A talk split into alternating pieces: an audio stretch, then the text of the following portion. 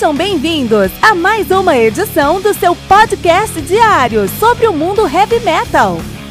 Esse é o Metal Mantra, o podcast do metal sagrado.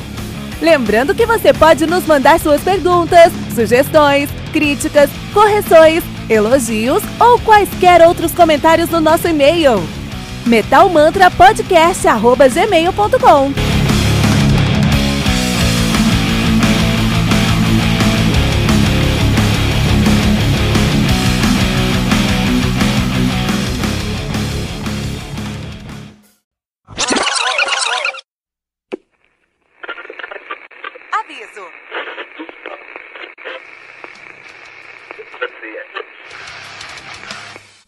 de começar, avisamos que todo o conteúdo do Metal Mantra é Creative Commons. Por isso, músicas, links e podcasts citados nesse programa estão na descrição desse episódio. E caso você ouça algum barulho estranho durante esse episódio, não se assuste. Isso acontece porque eu estou gravando esse programa na rua. Só mais uma mágica que o Encore FM fez acontecer.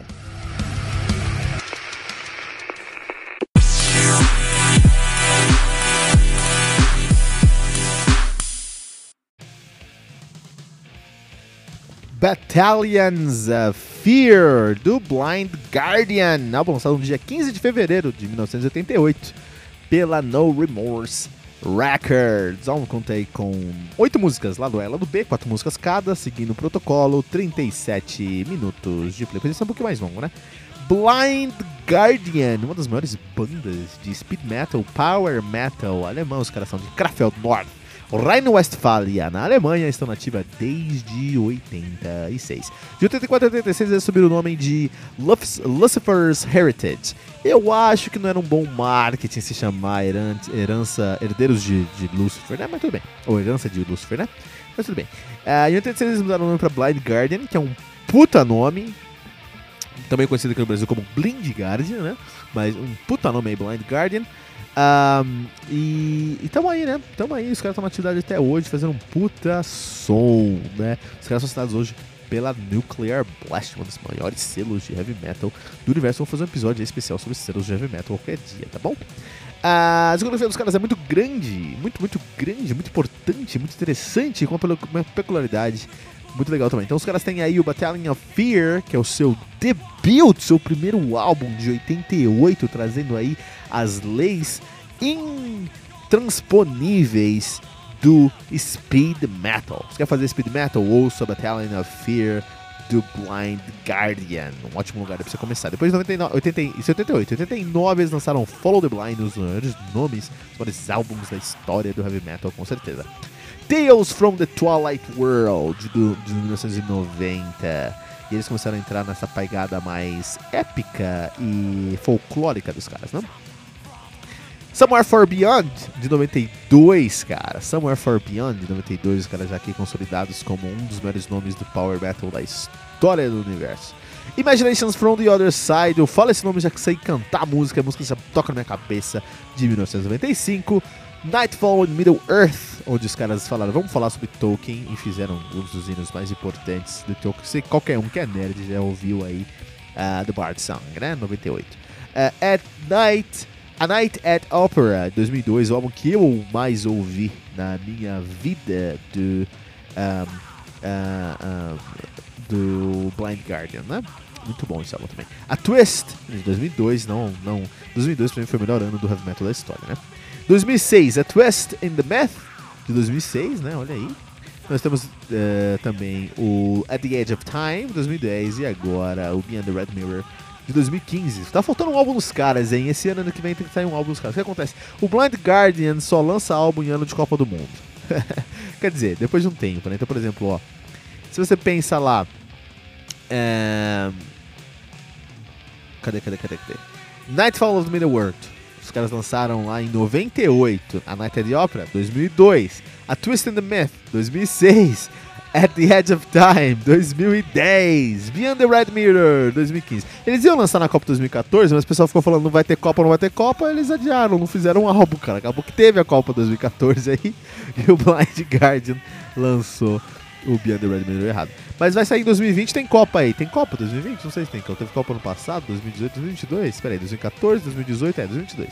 É, podia lançar um álbum esse ano, né? Copa da, da, da Copa Feminina né, Bandguard? Atualmente os caras vão. A banda é formada por Hansi Kush no baixo e no. Desculpa, no vocal. Ele tocou baixo de 86 a 95, mas agora eu sou.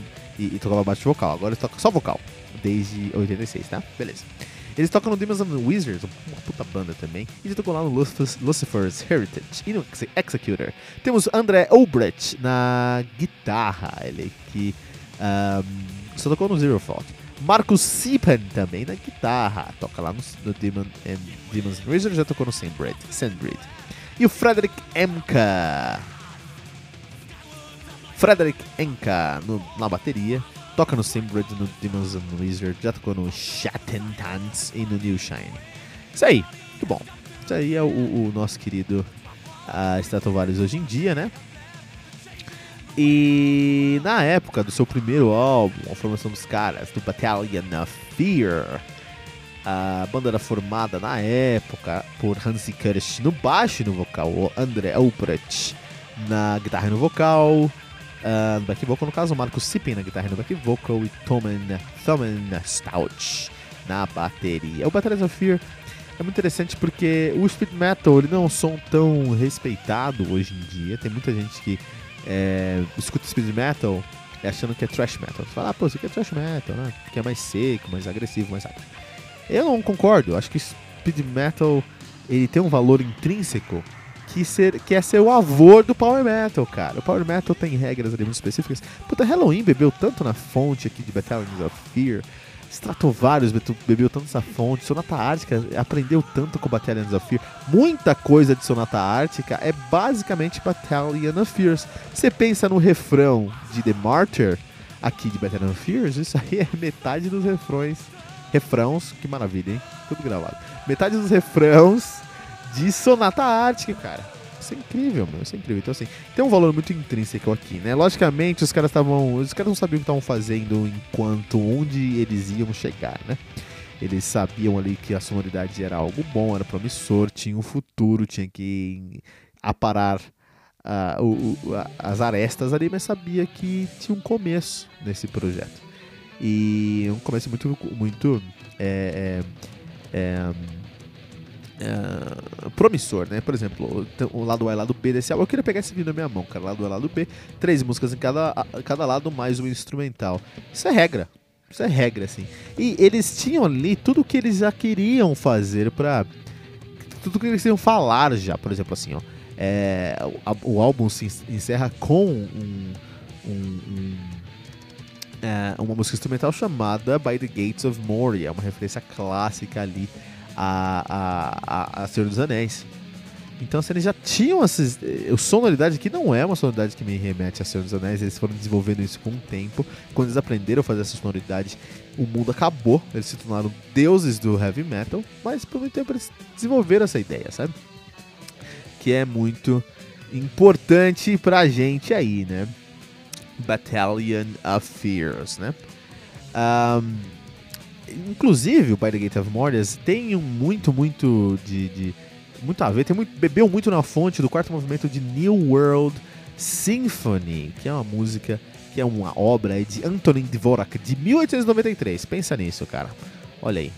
Uh, e, por exemplo, o Battalions of Fears ele foi uma, uma, uma transição entre o Lucifer's Heritage e o Blind Guardian, tanto que a maioria das músicas ali, ó, é, é, Majesty, Trial by the Archon, Wizard Crown, Battalion of Fear, eram músicas que eles tocavam enquanto o Lucifer's Heritage eles trouxeram aqui para esse primeiro álbum deles, Battalion of Fear. Blind Guardian, Blood Guardian é uma das menores bandas do Power Metal. Se você quer, sabe, tocar heavy metal, ser um baixista, um baterista, você quer tocar heavy metal, tira esse álbum na íntegra aqui e você já vai aprender toda ali a, a, a, sonoridade estética, a estética do Power Metal. Ah, quero tocar Thrash Metal, vai fazer outro, vai tirar Metallica, tira ali, tira aquilo não na, na, na, na, na íntegra. Ah não, quero tocar Power Metal, tira Battalions of Fears na íntegra, assim, né?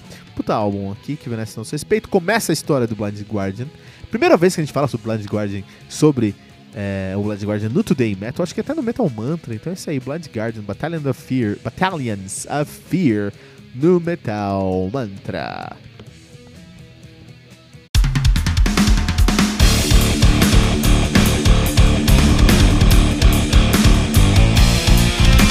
Você ouviu mais uma edição Metal Mantra, o podcast do Metal Sagrado. Apresentação: Kilton Fernandes. Não deixe de compartilhar a palavra do metal compartilhando esse episódio, usando a hashtag Metal Mantra.